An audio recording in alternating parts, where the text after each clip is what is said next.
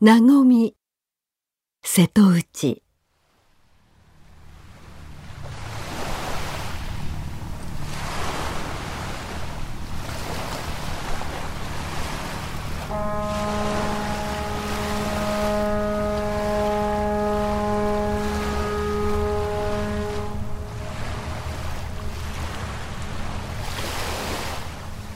Still in 向島向井アイランド a small island in front of Onomichi City, Hiroshima. I am having conversation with Akitsu Yamagishi. She is a farmer, a great chef, a performing artist, and a coffee roaster. She is running this Kominka style restaurant, Momonoya, with her mother, Satomi-san. It's Japanese home-style cooking restaurant. I really love this place, Momonoya in Mukaishima.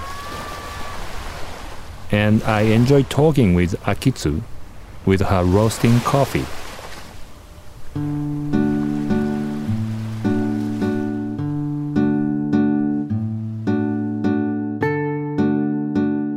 When you were a small child, like a five, six, like you know, like that.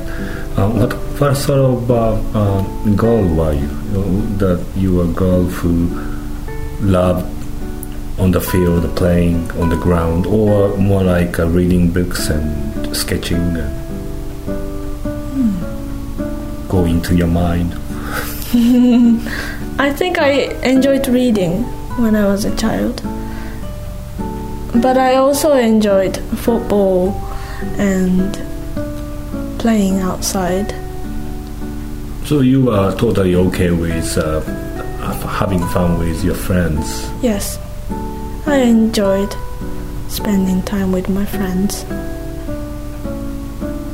And I didn't have any problems with school work.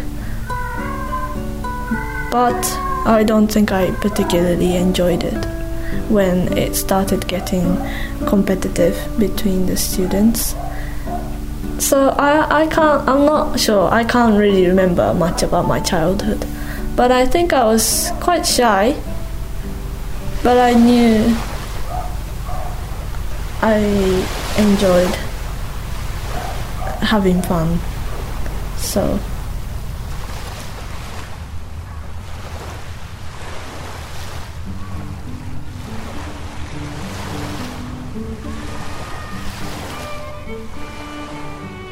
Um, you uh, you first lived in Oiso, the Kanagawa. That's where you were born and raised, and uh, you spent uh, your student years in England.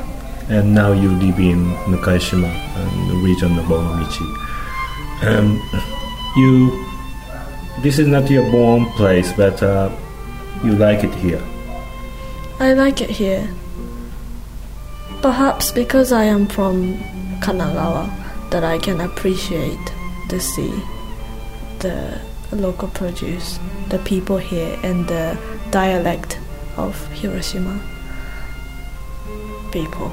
They have a very friendly kind of way of speaking. And whenever I speak in the, the, the normal Japanese language, I feel very cold. But I think it would be wrong for me to try and copy every sentence. Um, because I am not from here.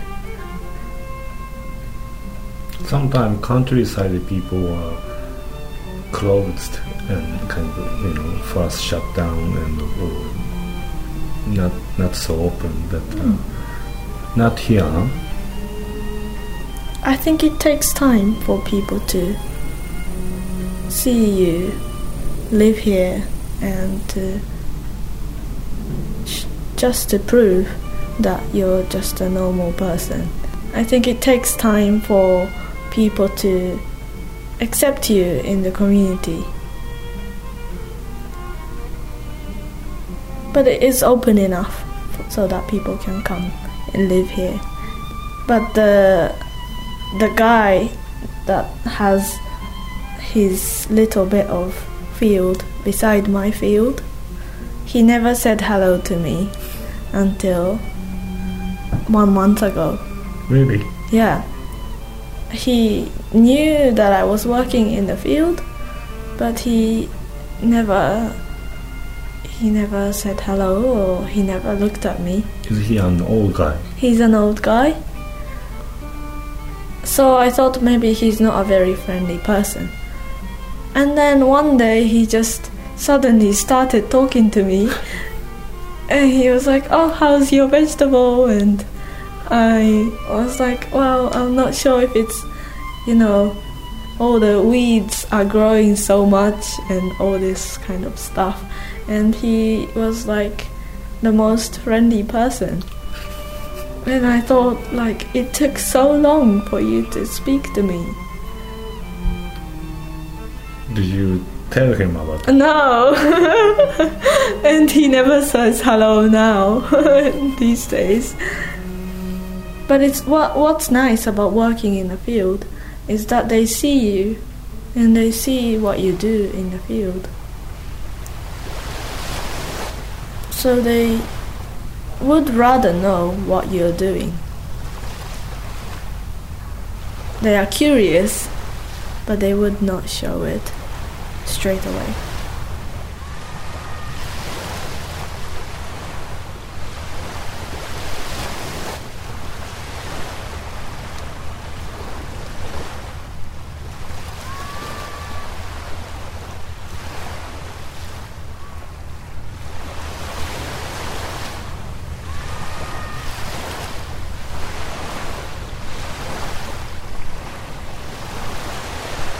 Nanumi 瀬戸内。